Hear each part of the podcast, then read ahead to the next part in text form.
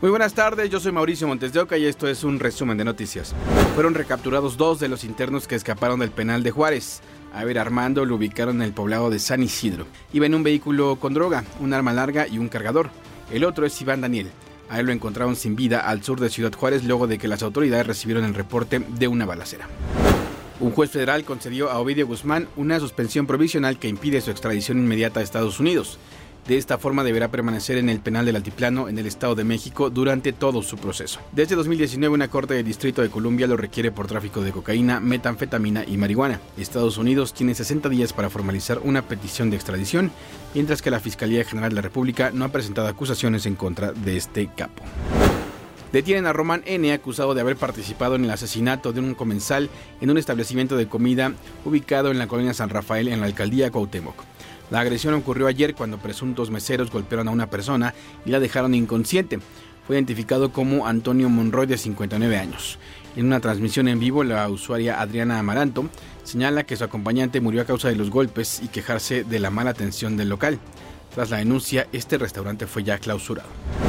Un muerto y cuatro lesionados, entre ellos dos menores, fue el saldo de un ataque a balazos a integrantes de una familia dentro de su vivienda en la calle Independencia, en el municipio de Ixtacocitlán, en Veracruz. Los primeros reportes señalan un ajuste de cuentas. La persona que murió fue identificado como Librado González Guzmán, alias El Vado, de 38 años.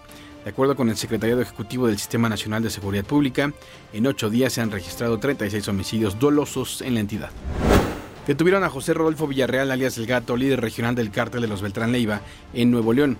Es solicitado por autoridades de Estados Unidos por delitos de acecho interestatal y asociación delictuosa para cometer homicidio. El gato era uno de los 10 más buscados por el FBI y se ofrecía una recompensa de un millón de dólares. Al parecer estaría involucrado en la conspiración para asesinar a Jesús Guerrero, abogado del cártel del Golfo en Texas, y sería responsable de numerosos asesinatos en nuestro país. El director del metro, Guillermo Calderón, dio a conocer que iniciaron las pruebas con trenes y vacíos en el tramo de Indios Verdes a Tlatelolco en la línea 3. Esto luego de concluir con las maniobras del retiro de los dos trenes que chocaron este sábado. Las cajas negras de los convoy ya fueron analizadas y continúan recabando información en las bitácoras y grabaciones de radiocomunicaciones de las instalaciones centrales del sistema de transporte para determinar las causas del accidente. Hasta el momento, la línea 3 ofrece un servicio provisional de Tlatelolco a Universidad en ambas direcciones.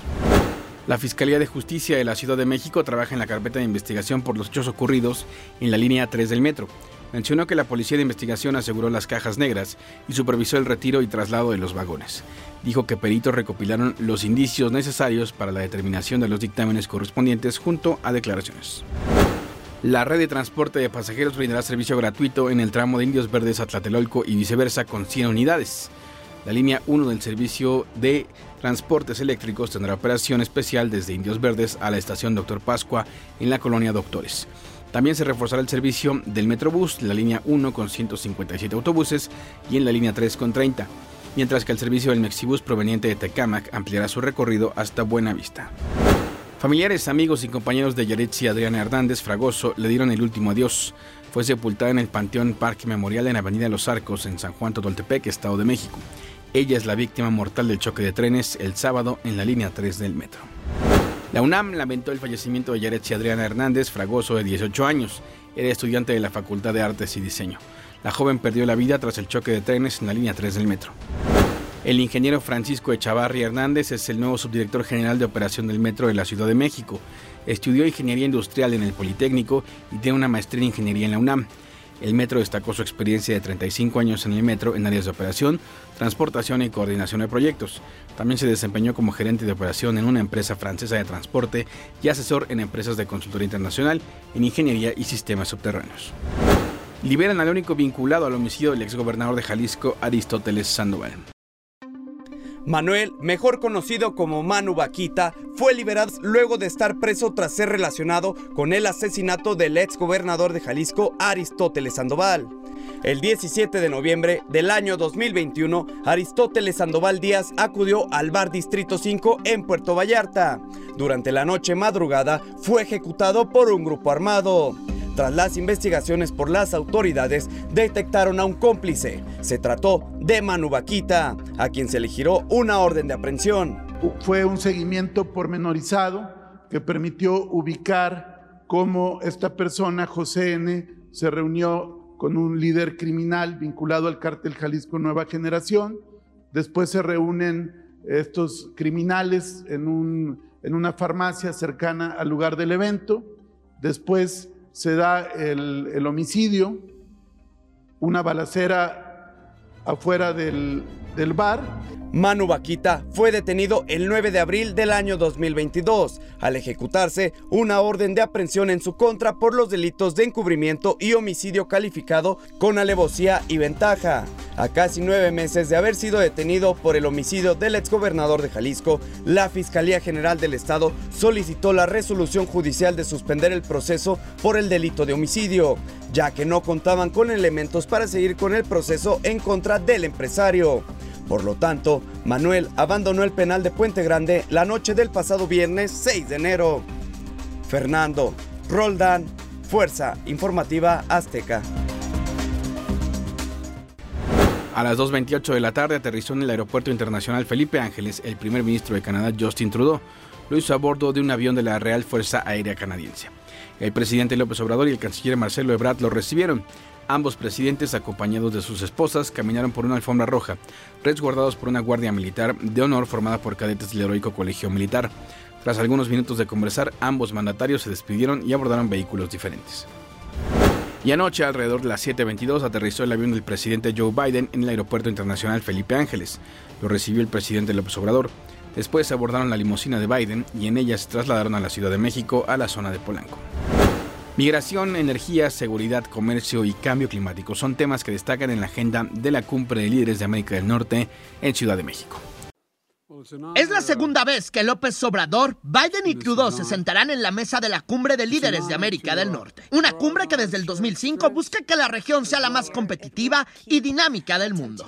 Esta vez los mandatarios de México, Estados Unidos y Canadá se verán las caras sin la pandemia de SARS-CoV-2, pero con un repunte de indocumentados que buscan llegar a Estados Unidos. Y cuando se revisa, una recuperación económica conjunta. El propósito es trabajar con nuestros amigos, nuestros socios de América del Norte, México y Estados Unidos, para que tengamos una región aún más integrada, aún más próspera, aún más segura. La mesa también está puesta para hablar de las diferencias por la política energética de México.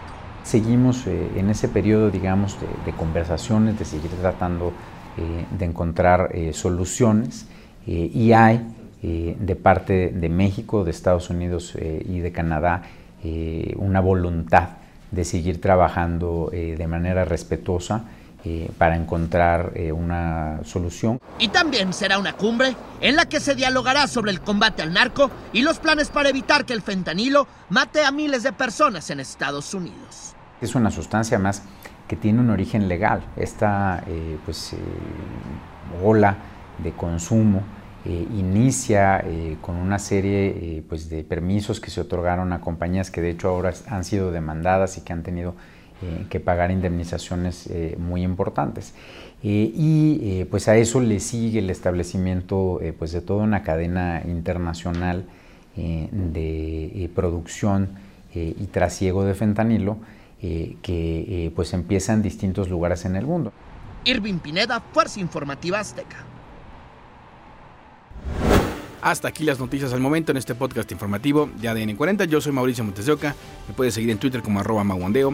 Que tenga un excelente inicio de semana. Nos escuchamos hasta la próxima.